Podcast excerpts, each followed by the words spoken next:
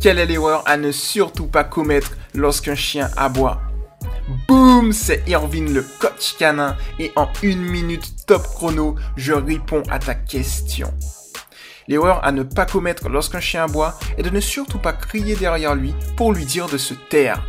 En effet, le chien perçoit les cris comme des encouragements.